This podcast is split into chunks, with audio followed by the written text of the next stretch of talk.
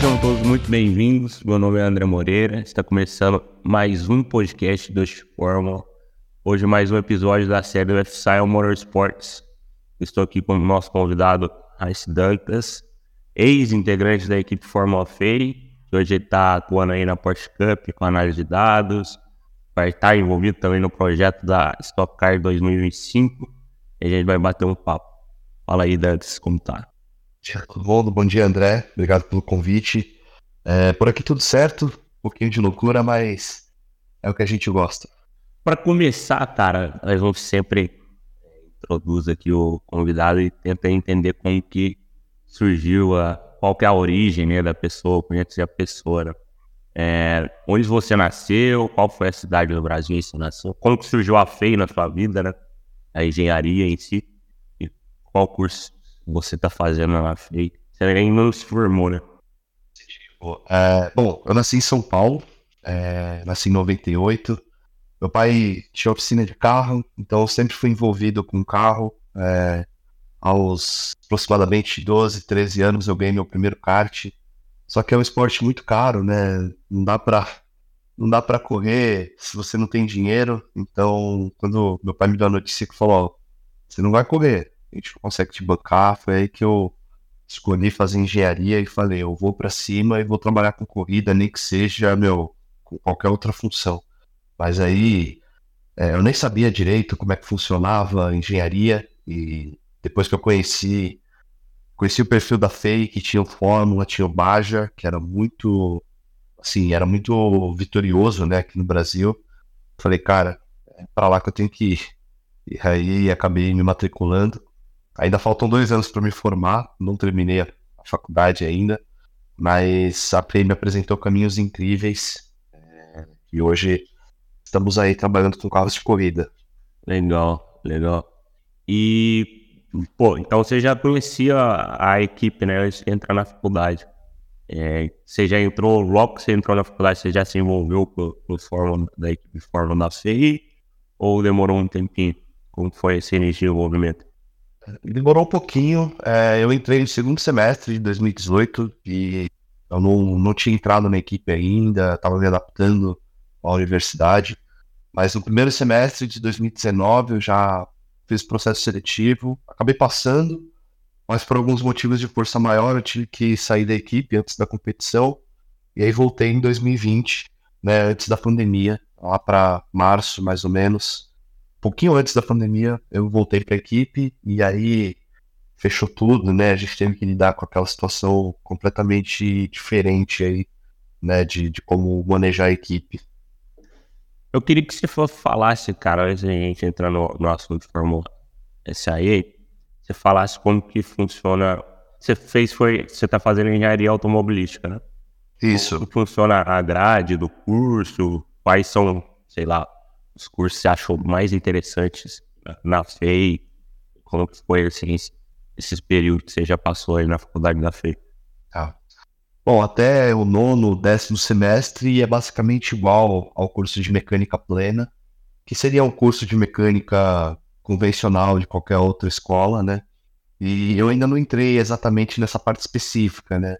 Mas coisas que me chamaram bastante atenção é, na, na engenharia automobilística foi ter aulas de transmissão, de carroceria, planejamento de veículo, que é algo extremamente importante aí para quem vai trabalhar na indústria, né, de carros, no desenvolvimento mesmo de carro, é algo que é bem útil, né? É um diferencial que tem na grade de engenharia automobilística.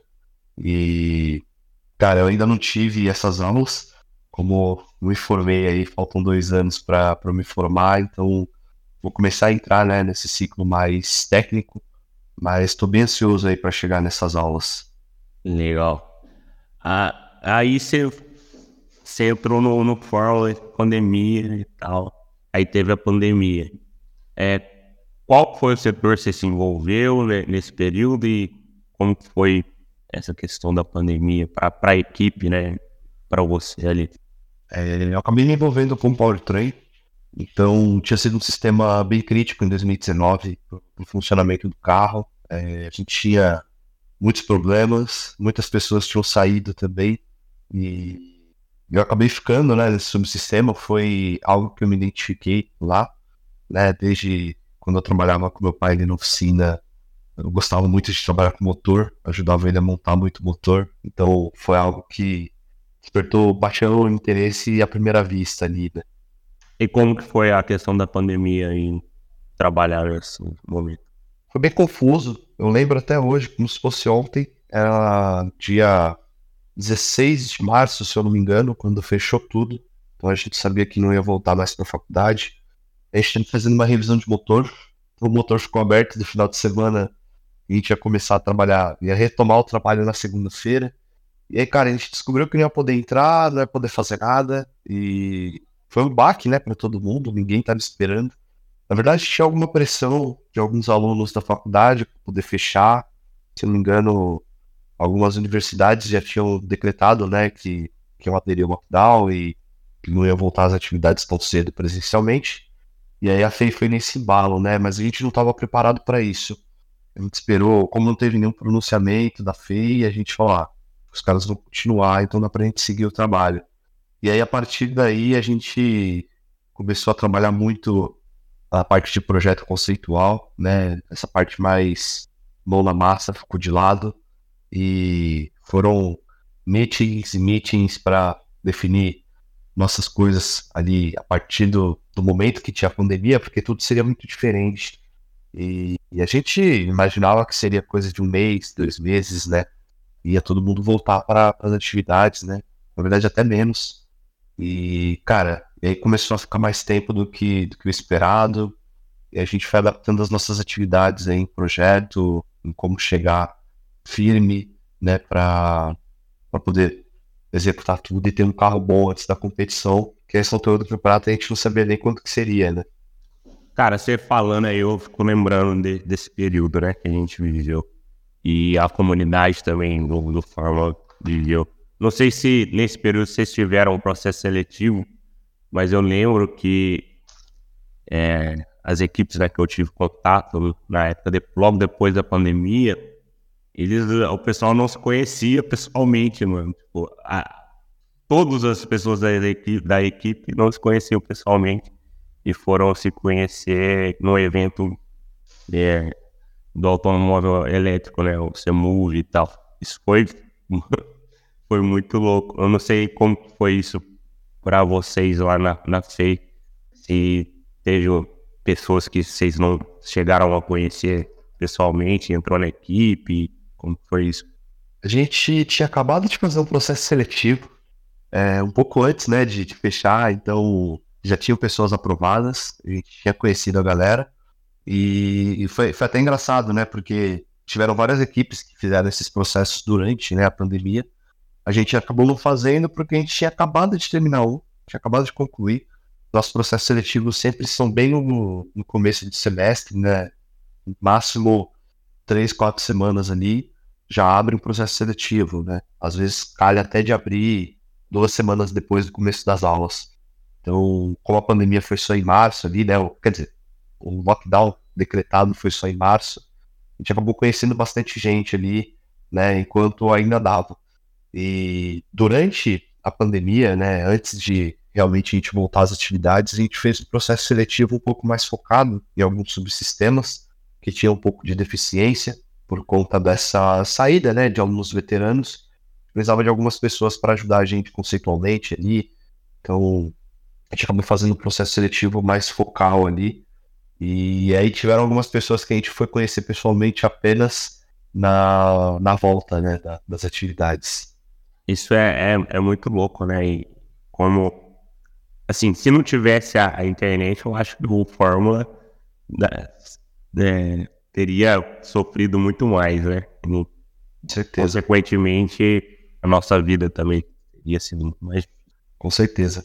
Na verdade, o que eu sempre fico refletindo bastante, né? Que meu trabalho, meu primeiro trabalho em pista de corrida foi depois da depois da flexibilização, né, do lockdown.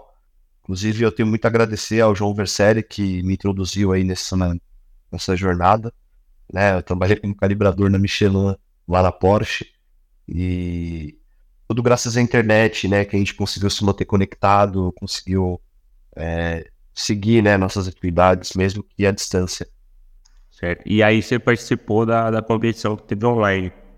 Como que foi para você essa, experi essa experiência? Ah, foi questão de simu simuladores, né?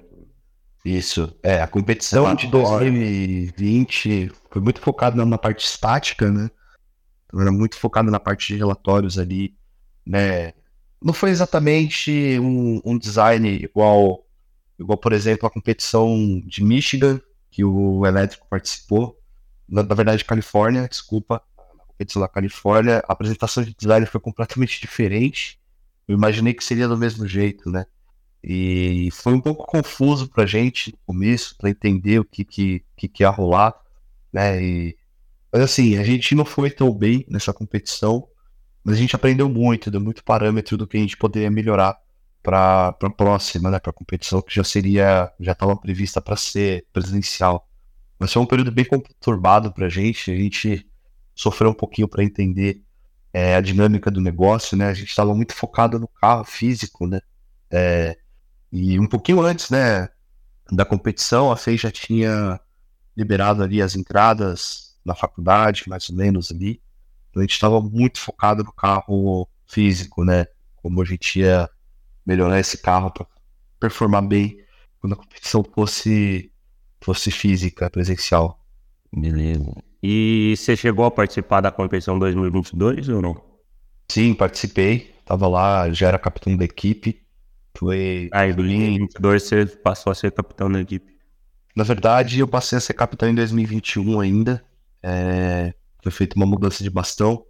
É, eu junto com outro membro chamado Lucas Valilo, que não está na equipe, ele saiu antes também, nem chegou aí para a competição, era um dos membros experientes ali que tinha, tinha feito a competição de 2019, que organizava bastante as coisas, né, e aí os professores orientadores, junto com os membros que estavam na época, decidiram colocar o como capitão ali. Ó, cara, você tá mandando bem aí, gerenciar as coisas, então assumei o posto aí, que o cara que era capitão na época não ia ficar mais na equipe também, que é justamente o João Vercelli. E aí a gente foi, seguiu dessa, dessa forma aí. E nessa, nessa passagem aí, como que foi para você, assim, se puder compartilhar, é, teve um, sei lá, uma pressão de responsabilidade. Eu não sei como que é isso na, na FEI, né? Porque a gente tem, a gente sabe, né, que é uma equipe que tem bastante conquista, uma uma das a maior equipe né, que mais conquistou títulos do, na categoria. Não sei como que, que envolve essa questão da pressão em relação aos membros atuais. E você sentiu isso quando você passou a ser capitão, alguma coisa do tipo? Ah, sem dúvidas. É, quando você pega uma equipe que tem um orçamento tão grande, é, tem muito apoio, muito incentivo, muito patrocínio. A própria universidade né, apoia bastante, tem uma grande infraestrutura a gente sempre fica naquela de que a gente tem que entregar muito bem, né? É, são muitos recursos sendo depositados na gente, então a gente sabe que tem que saber gerir de maneira inteligente e entregar um resultado, né? Porque de certa forma a, as categorias, né, essas equipes de equipes acadêmicas, elas trazem alunos, né, para a universidade, acaba sendo um ponto de interesse, né, do, dos recém-formados ali de ensino médio na hora de fazer uma decisão de que universidade que ele quer, né? Não todos, mas boa parte dos estudantes pensam dessa forma, incluindo eu, que fui para FEI por conta do Fórmula, né? Sempre quis trabalhar com isso. Então acaba tendo um pouco de pressão ali, você fala, cara, tem que entregar. E aí você começa a fazer aquela gestão de recurso que você tem, e você fala, cara, isso aqui é muita coisa. Tem equipe que tem um décimo disso, e a minha pressão é que eu tenho que andar melhor que. Não porque a gente é, tem que andar melhor porque é melhor, não, não dessa forma, mas porque a gente tem um recurso que muita equipe queria ter. Então, eu sempre acreditei que, pelo menos o Fórmula FEI ou essas equipes que têm bastante, bastante verba, elas têm que ser exemplo ali, não só de gestão, né, de, de recurso, né, que o recurso é muito grande, e quanto mais recursos você tem, mais fácil é de você perder o controle e, e não utilizar de maneira inteligente mas você tem que ser uma vitrine de desenvolvimento, né? Você tem laboratório, muitas coisas, você tem que lançar muito paper, tem que inovar mesmo no seu projeto, porque você tem um recurso para isso, né? Até eu sinto às vezes um pouco que os juízes dão uma, dão uma olhada assim e falam, cara, isso aqui não é o padrão de vocês, sabe? Se tem alguma coisa que tá fora dos conformes, então acaba tendo um pouco mais de, de pressão pra cima da, da FEI mesmo. E, e a questão da, da gestão, né? Você passou a gerir pessoas aí mais ativamente como capitão. Como foi isso para você?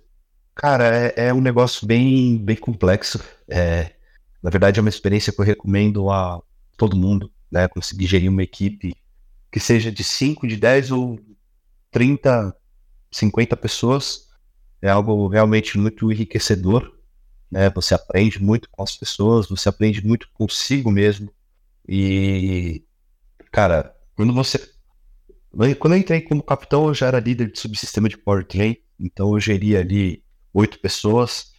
Quando você passa a gerir 35, 40 pessoas, a coisa muda de figura, né? Então você tem que começar a olhar uma visão mais macro projeto é, e como as coisas estão sendo desenvolvidas, né? E aí você passa a ser meio que um fiscal ali da galera, né? Porque todo mundo tem que conversar. Então você acaba virando meio que um intermediador ali de todo mundo, né? E fora a parte, não só a parte técnica, né? Mas a parte de soft skills do pessoal, né? Então como você prepara isso e como você prepara a sua cabeça também para lidar com isso, né? Você acaba tendo que aprender algumas técnicas, né, de descentralização para que você não fique sobrecarregado também. Então, foi uma fase muito enriquecedora da minha vida, consegui aprender muito para a vida, é, fazendo parte desse, desse cargo aí.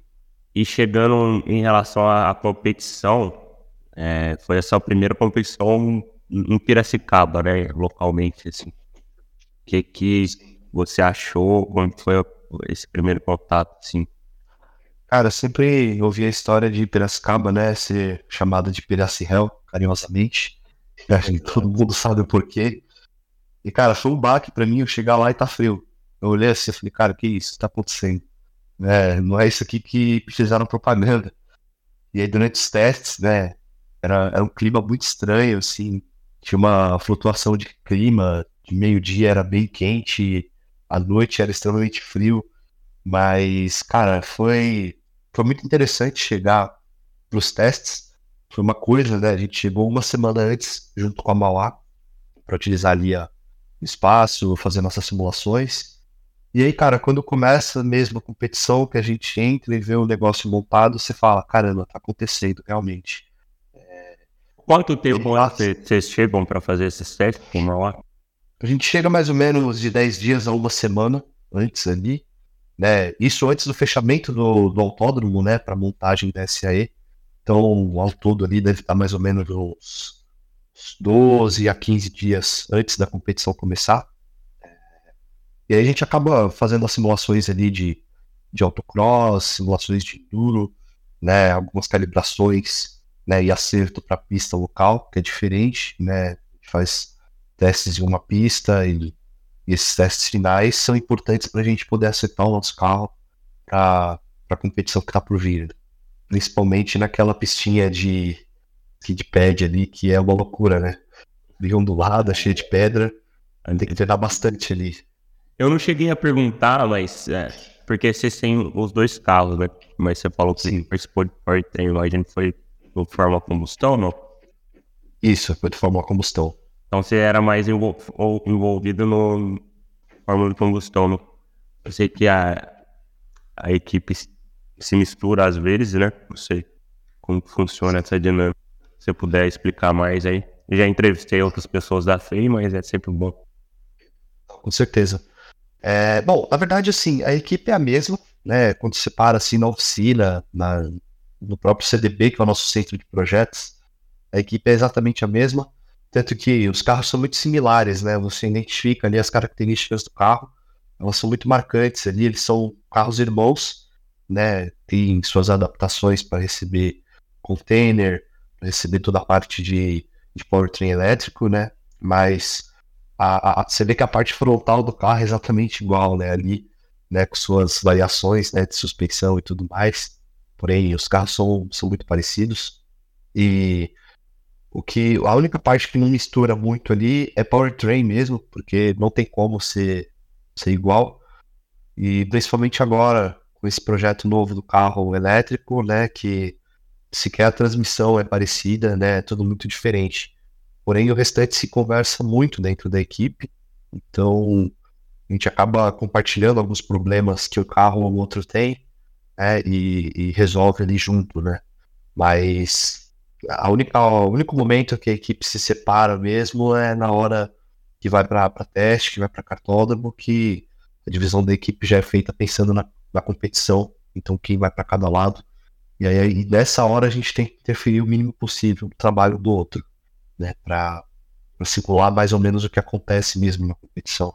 Beleza. E você falou no início aí, você falou que teve um envolvimento com o Caio, você chegou a ser piloto da equipe, não? Cara, eu sou piloto da equipe, piloto de teste ali, muito na, na fase de teste. É, tiveram algumas, algumas controvérsias na época de competição ali, na própria competição. E o que era planejado era fazer autocross e enduro. Acabei fazendo apenas autocross. É, e aí tiveram algumas mudanças pro enduro. Você mas o autocross que, que vocês ganharam? Na verdade, quem fez o autocross que, que foi a volta vencedora foi o Serralvo. Ele fez uma baita volta. É, eu acabei me confundindo um pouco com a pista e não, não tive um tempo muito legal ali. Ih, DNF, pô. DNF. não, beleza. Mas como foi a sensação de, de pilotar ali, cara, com aquela plateia, galera gritando? Não sei se dá pra escutar, né? Também. Provavelmente não. Mas como que foi para você? É, na verdade, eu nem, nem cheguei a escutar a galera. É, na hora que entrei no carro, a hora, a hora que eu escutei o pessoal foi quando acabou a volta. Que aí você desliga, né, da, da pista, mas quando você tá focado ali para fazer, você não chega a escutar ninguém. Mas, cara, pilotar o Fórmula SAE é completamente diferente de tudo que eu já, já andei na minha vida, sabe? Já fiz track day, andei de kart muitos anos, ainda pratico kart pra brincar mesmo, né? Não a nível de competição. Mas é, é muito diferente a dinâmica. É, por exemplo, no track day que você vai num carro, você não tem tanto G lateral, né? Dependendo do carro que você vai, obviamente. Mas em carros comuns ali, você não tem tanto G lateral, você não tem poder de frenagem, aceleração igual o Fórmula SAE.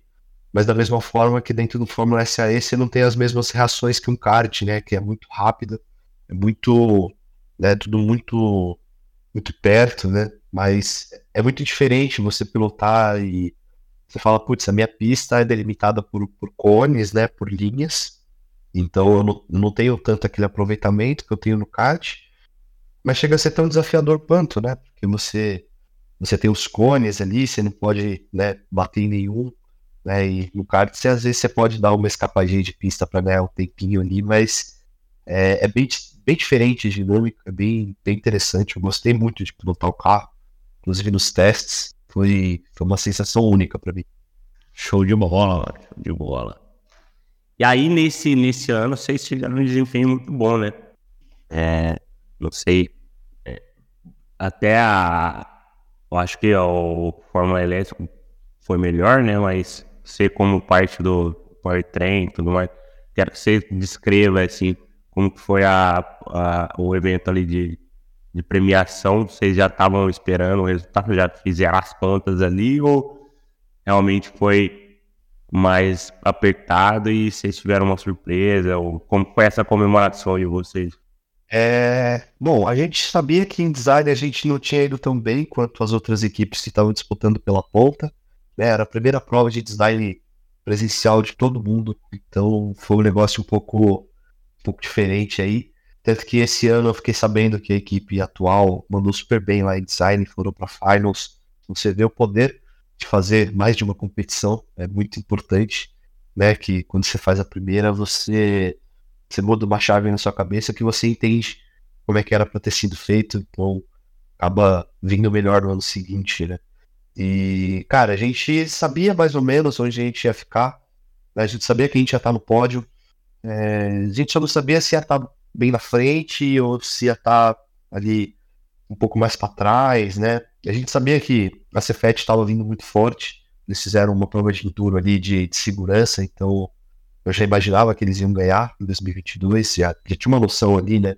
Fazendo as contas de todos os resultados, mas é, a gente estava ali disputando com a ESC, né? A gente ficou alguns pontos atrás deles ali, depois a gente fez a, a somatória para entender o que, que a gente pecou mais, né? E infelizmente, custos e design foi o que mais prejudicou a gente, né? Em chegar em segundo lugar. O nosso desempenho em pista foi muito bom. Tiveram alguns off-courses no Enduro, mas não foi isso que, que mudou o rumo né, da, da pontuação. Mas a gente sabia que a gente ia brigar por alguma coisa ali, né?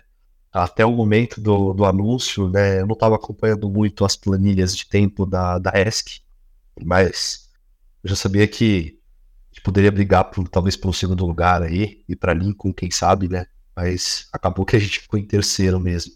Mas eu tenho até um dado curioso da, dessa competição de 2022. A gente tinha completado 10 anos que não completava o Enduro.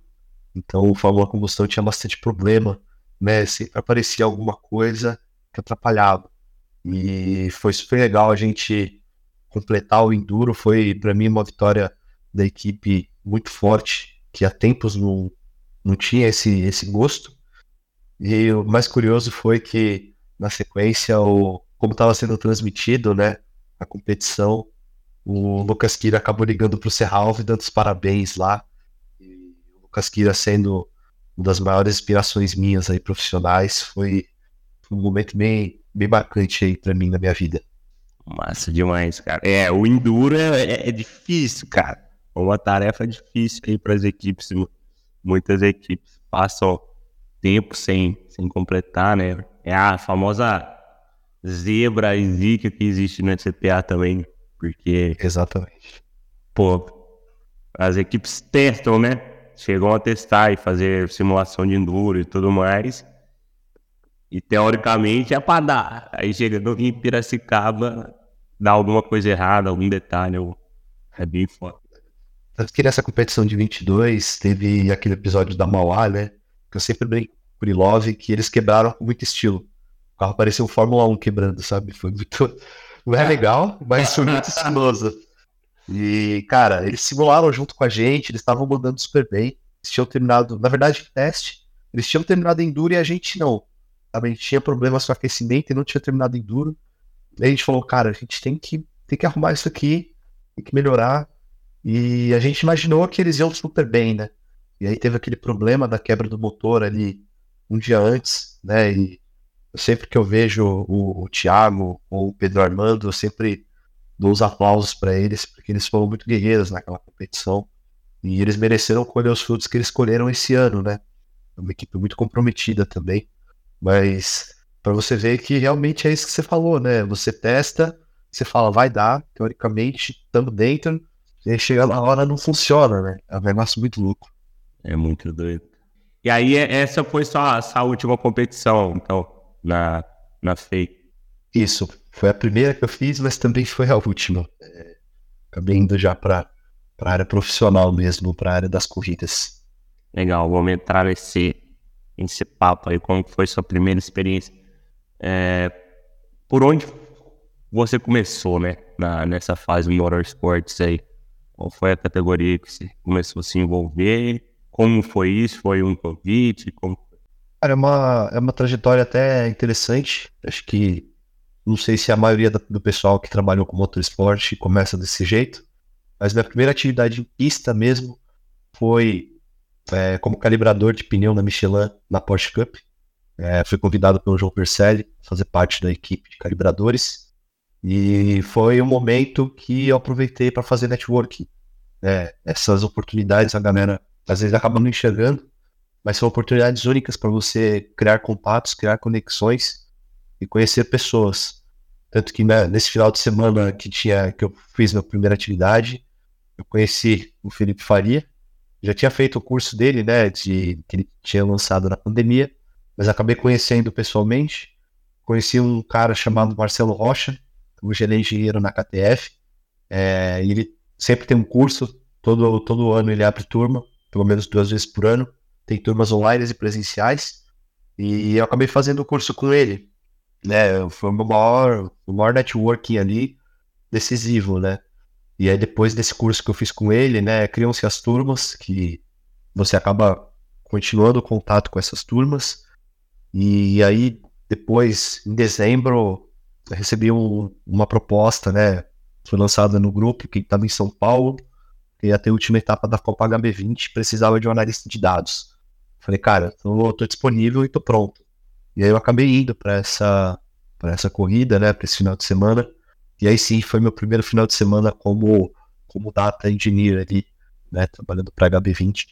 Foi um negócio bem, bem interessante, bem diferente do que eu imaginava que seria, mas fiquei trabalhando com eles bastante tempo também. E aí, nessa primeira experiência aí, qual foi o, o carro que você foi da HB20, né? Mas quem que era o piloto, como que foi essa experiência para você, especificamente a primeira ali, como data? É, na HB20 você faz ali seis carros, né? A proposta é cada engenheiro fazer seis carros. Então eu fiz alguns pilotos, é, eu fiz o um piloto chamado Kleber, ele é o Kleber Barcelos, né? O pessoal conhece ele como Kleber Electric, hoje pilota na, na Copa Truck.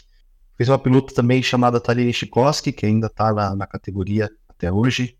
É, fiz um piloto chamado Rodrigo Elger, é, ele não está mais na categoria, mas ele corre no sul com tração dianteiras. Fiz um outro piloto chamado Bernardo, não lembro o sobrenome dele, mas ele é de Minas, também corria bastante com tração dianteira. Eu acho que tinha mais dois, mas eu não lembro agora de cabeça, mas foram, foram nesses pilotos aí que, que eu me lembro aí dessa primeira etapa na HB20, né? E é um trabalho ali de você calibrar o piloto, né? Como é um setup fechado, você não trabalha muito em chão do carro, né? Você olha os dados ali, vê o que o cara tá fazendo e, e vem orientando, né?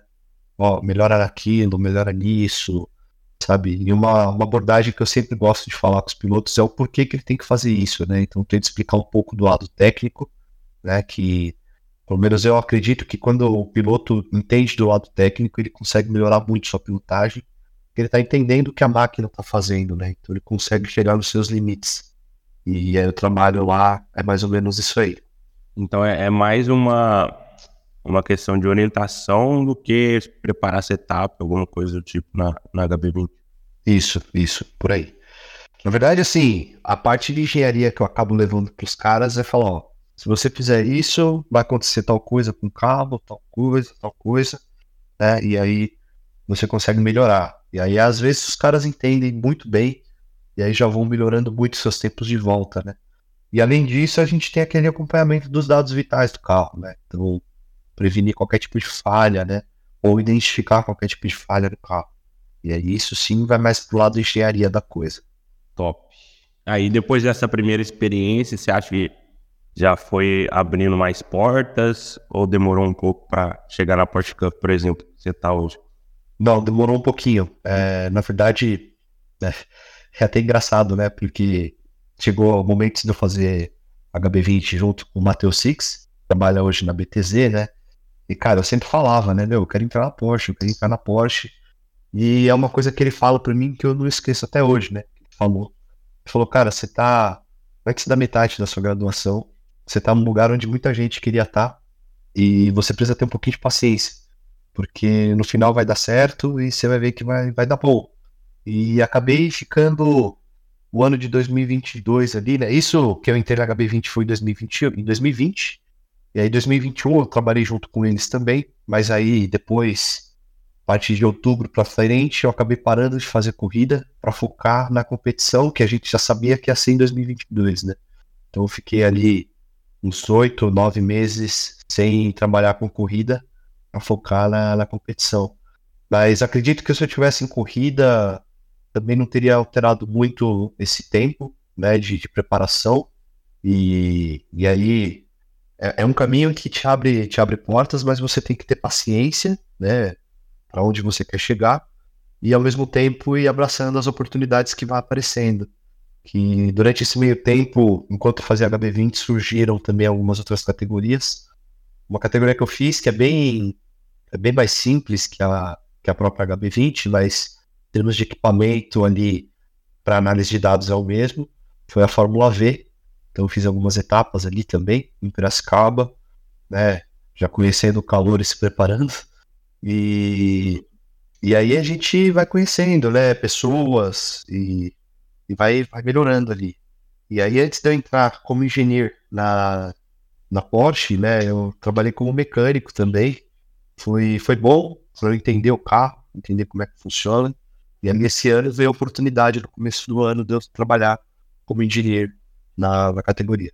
Você chegou a fazer o curso do Sellers ou não? Não, eu não fiz o curso. É um curso que eu tenho bastante vontade de fazer, mas não está no meu plano agora fazê-lo, né? Até porque eu li o livro dele algumas boas, poucas e boas vezes, completo.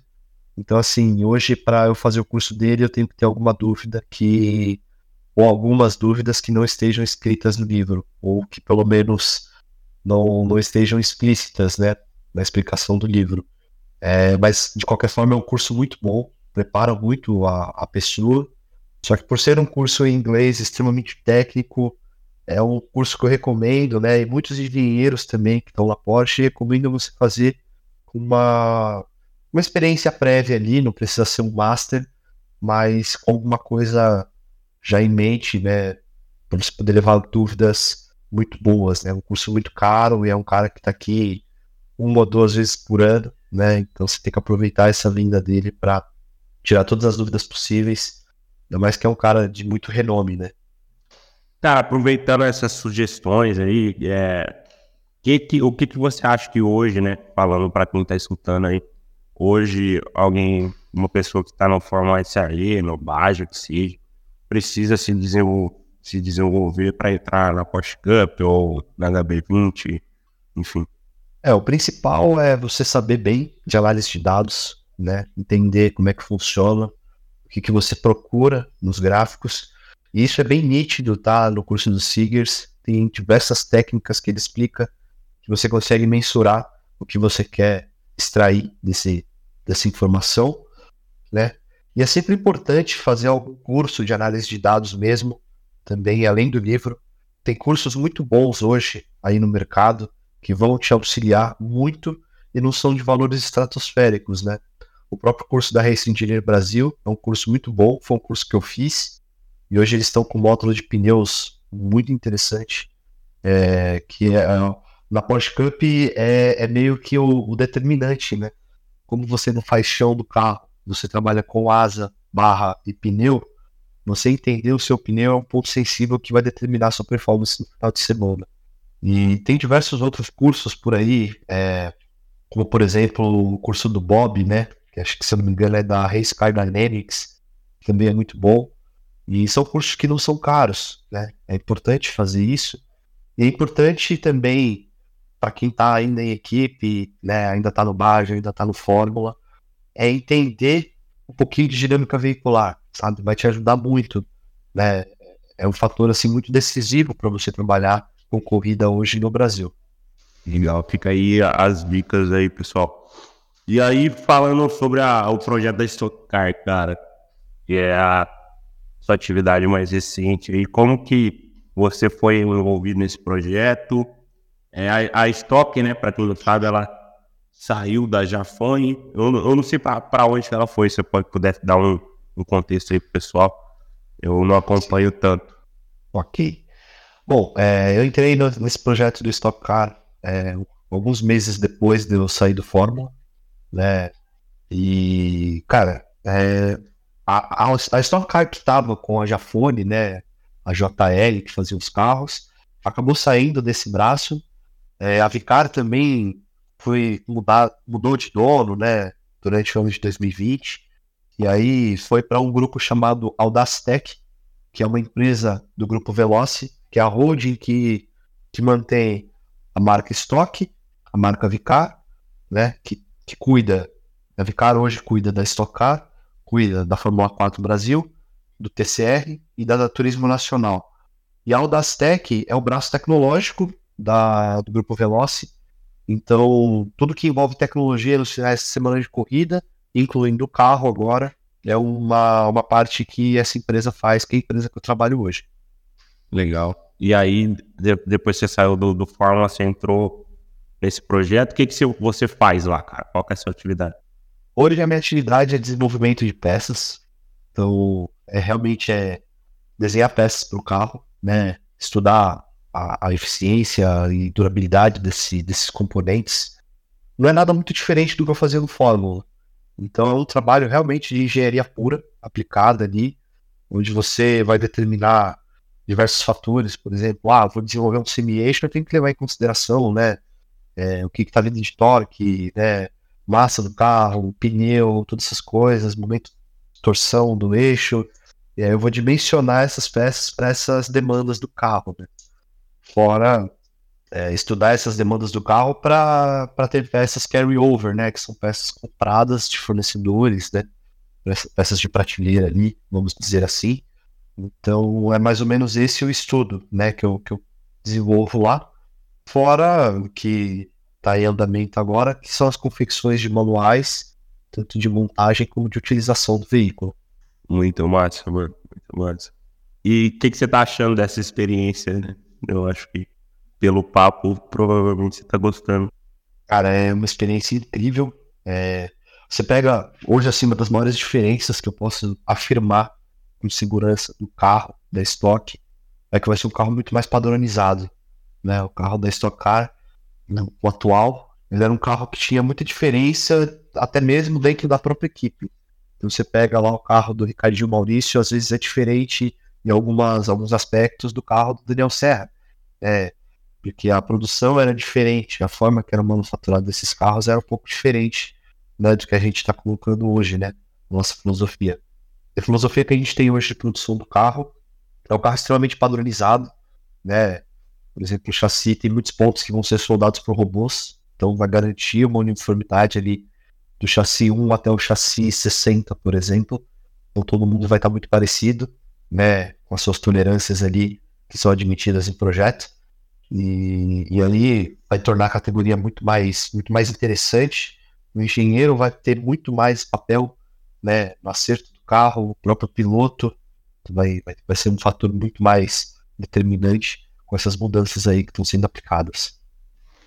Legal, expectativas aí vai ser em 2025, né, que vai fazer essa mudança propriamente dita, certo? Exatamente. Em 2025 os carros estreiam na pista competindo, né? Mas já no ano que vem as equipes vão receber alguns carros para teste, para que eles possam compreender a dinâmica desses veículos, os pilotos também consigam entender o que, que vai vir, né, no ano de 2025 e ajudar a gente aí também na coleta de dados, né? É muito mais fácil você coletar dados do veículo quando tem, sei lá, são muitas equipes hoje nesse toque, então quando todas essas equipes estão andando pelo menos com um carro, é muito diferente do que você tá lá andando, sei lá, cinco carros de teste e, você tem que coletar esses dados, né? Os dados vêm muito mais rápido para melhoria do carro, né? Desenvolvimento é, pós-manufatura também. Então, ano que vem já tem, já tem Stock New Generation berrando aí nas pistas.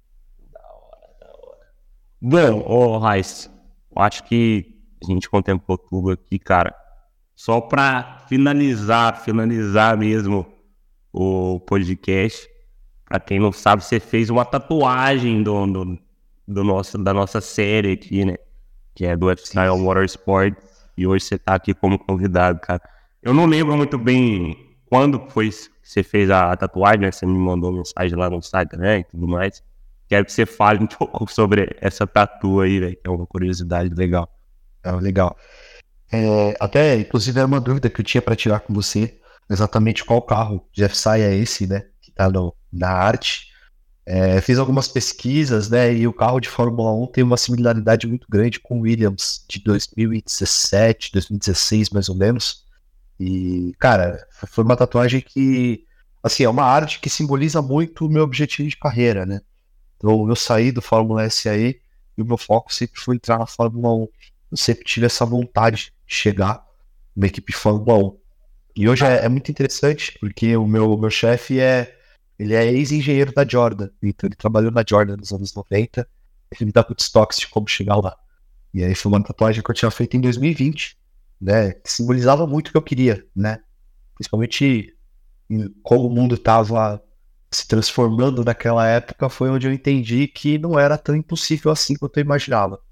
Legal. E aí, e aí você, você, a gente conversou um pouco, né, no off aqui. Você teve o contato com o Just Fórmula, né, nos podcasts e tal.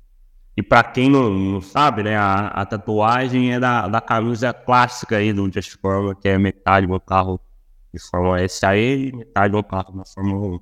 O carro da Fórmula 1 você acertou e o da do Fórmula Student, né, no caso, é o carro BR, é o carro da Stuttgart, cara. Eu sou bastante fã deles.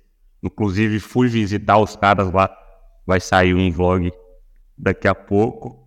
E para quem aí, pô, não tem essa camisa clássica, é, eu vou estar, tá, vamos estar lançando aí, né, um, um e-commerce mais estruturado. Eu, eu, eu sentia que faltava um pouco de profissionalismo né, na venda dessas camisas, né?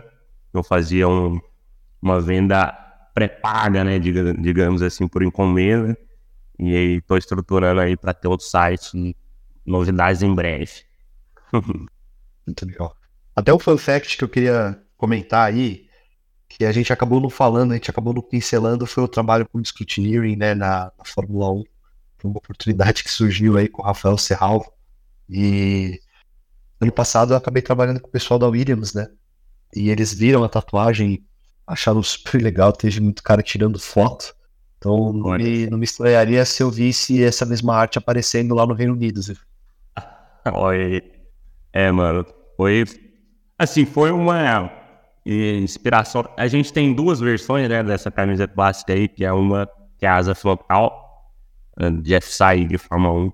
Ambas é, são assim, né, nesse conceito metade de Fórmula aí, para se simular aí a série, né, do FSI Motorsport.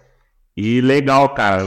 Quando você mandou mensagem e falou que ia tatuar, eu fiquei, caralho que da hora, o cara vai tatuar mesmo e, te fez, né? Tanto é que fez tatu. Algumas horas depois apareceu a foto, né? Apareceu a foto. E eu fico muito feliz, né? Ao que dá pô, combustível para continuar esse projeto aí do Just Forward. Eu acho que a gente vai completar aí, logo menos, em outubro, mais de três anos que a gente está. Acho que vão ser quatro anos, né, na verdade a gente está aí fazendo, criando conteúdo em cima de Fórmula SAE. E a tendência é. Quero abraçar o mundo, cara. Quero abraçar o mundo. Quero internacionalizar o projeto, conversar com equipes de fora. Já comecei isso, né, com os vlogs. Mas pelas conversas que eu tive lá também, é uma coisa que, que realmente não acontece, não acontecia no Brasil e não acontece no mundo. De estar tá exaltando essas histórias e resgatando, né, todo, todo esse contexto desse projeto que é incrível, que é o Fórmula aí, Fórmula Estudante. É, na verdade, eu tive a oportunidade de conversar com um engenheiro chamado Daniel Almond, da Williams, e ele fala que muita gente que está envolvida na Fórmula 1, ali, engenheiros, fez parte de projetos estudantis como Fórmula Student, né, na Europa, e é muito interessante também o formato que eles trabalham lá fora, né? Você pega hoje, a gente conhece lá a, a Ana Carolina, trabalhou comigo lá no, Fórmula Fê, e hoje está na, na Brooks, né? E a gente percebe que a temporada dos caras é muito maior que a nossa. Né? Os caras fazem mais que uma competição no ano. Então é, é, muito interessante ver como é esse desenvolvimento lá fora, como é que os caras estão muito avançados e como acaba surgindo muita tecnologia legal né, nos carros deles lá fora. Como, por exemplo, o recorde que teve aí de aceleração esse, nessas últimas semanas, que foi algo realmente assustador. Muito louco, muito louco. Menos de um segundo, né, de 0 a 100. Bizarro. Isso aí. Assustador. Eu, eu olho aquilo e falo, cara, a gente... Assim, eu sempre gostei de pensar grande em Fórmula, né, quando eu tava no Fórmula. Inclusive hoje eu penso grande no estoque ainda. É até uma loucura, né? Porque o meu chefe, ele também, ele gosta de pensar em umas coisas grandes, aí junta eu e ele pensando em coisa grande, a gente acaba saindo um pouco da casinha. Mas é, alguém tem que puxar de volta para realidade e falar, calma, volta aqui, que não é muito por aí. Mas eu sempre gostei de pensar grande no Fórmula e eu sempre acreditei que a gente tem potencial de fazer coisas tão grandes quanto. Né? Hoje a nossa barreira ainda é a financeira, ainda é o câmbio, ainda é a qualidade de peças que vem de fora, que ainda é superior aos componentes fabricados aqui no Brasil. Mas acredito que alguns anos, alguns anos esse cenário muda e a gente tem potencial para isso, né? A gente tem como fazer carros tão competitivos quanto. Tudo bem que é, eu, eu, ouvi uma história um tempo atrás do, de um ex-membro do Fórmula FI, foi para Michigan e, cara, falou que era um pôr do sol assim, eles testando o carro e o Robertão, Roberto Bortolucci, o grande orientador aí das antigas do Fórmula, sentou assim, ficou pensativo e todo mundo, pô, Robertão, o que tá acontecendo? E assim ele falou, pô, esses caras são muito rápidos. Né? E realmente é assustador ver esses caras andando, né? A gente vê essa. Cara, essa é bizarro. que a gente tem. É. Mas, cara, eu, eu acredito muito no poder das pessoas, antes do poder do dinheiro ou do poder técnico, mas o poder das pessoas é o que move muito, né? Durante o tempo que eu estava no Fórmula, até um pouquinho antes de eu, de eu sair, é, acredito que a gente conseguiu movimentar muito né, a, a, a forma que as pessoas pensam, né? Então foi isso que, que deu bastante sucesso para gente. Eu lembro como se fosse ontem, né, em 2021, a gente maluco fazendo carro, todo mundo em prol de um objetivo.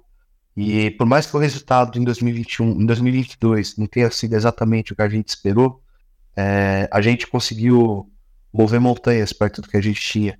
Era uma equipe completamente nova, não tinha. Tinha duas pessoas que tinham feito competição em 2019, que tinham feito competição como, como estreantes, né? Como rookies. E, cara, a gente conseguiu chegar em resultados incríveis. Inclusive com o Elétrico, que foi campeão.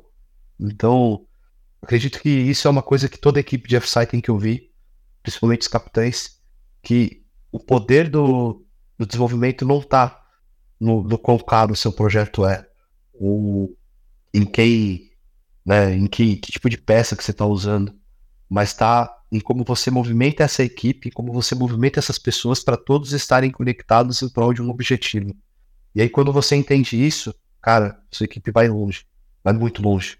E acho que esse é o recado mais importante aí que eu, que eu gostaria de dar aí, depois que você me deu essa oportunidade, esse convite, que é, cara, as pessoas são o maior patrimônio da, da sua equipe. Então, quando você tem elas todos, todas bem alinhadas e todas muito, muito bem conectadas ali, cara, é, se você tem poder aquisitivo, melhor ainda, mas se você não tem, você pode ter certeza que você vai ter um grande desempenho. Que, cara, é, até arrepia falar isso, mas é, é nisso que está a diferença. Eu acho que, é, falando um pouco né, de, do contexto do Fórmula SR Brasil, e eu, você chegou a comentar, né, que pô, a sua fez duas, duas competições no ano e foi nítido a evolução, né? No Fórmula SR Brasil você tem muito isso, né? É uma chance que você tem de, no ano, de performar bem, na bem, uma pressão muito grande, com, é, enquanto em contrapartida lá fora, né? Não existe essa pressão. Não existe essa pressão. É tudo uma festa, é, pelo menos na parte da Europa, né? Eu não tive experiência de, de ir nos Estados Unidos. Mas é tudo uma festa, todo mundo tá ali para ver o carro correr e não existe pressão nenhuma. Tipo, é, toca música, é, é bizarro, entendeu? E ainda assim a tecnologia tá lá. Né? E aí a gente vê isso, né? A, a, falta que faz ter essa segunda chance ou numa mesma gestão, a pessoa se desenvolveria muito mais se tivesse mais oportunidades de, de competir. E obviamente também, né? Eu acho que não tá só aí, né? As equipes precisam se preparar mais também. Mas falando dessa questão, né, que eu experienciei lá fora, um exemplo nítido para mim foi a Stuttgart esse ano, cara. Eu estive com eles na. Fui visitar né, a garagem deles, e aí eu fui juiz na Áustria, e na Áustria eles perform, performaram muito mal, cara. Eu fiquei até decepcionado, assim. Eu fui juiz deles no, no design lá. E muito mal, muito mal, tanto design quanto performance em, em, pista. E aí, no final da temporada, né, eles tiveram na República Tcheca, se não me engano, que é, a, que é uma competição Alpen, o nome da, da competição, a Fórmula Studio da Alpen. não sei se é República Tcheca, posso estar enganado. E eles ganharam lá. E, e assim, não é que é uma competição menor, são as mesmas equipes que participam da Áustria participam lá, entendeu?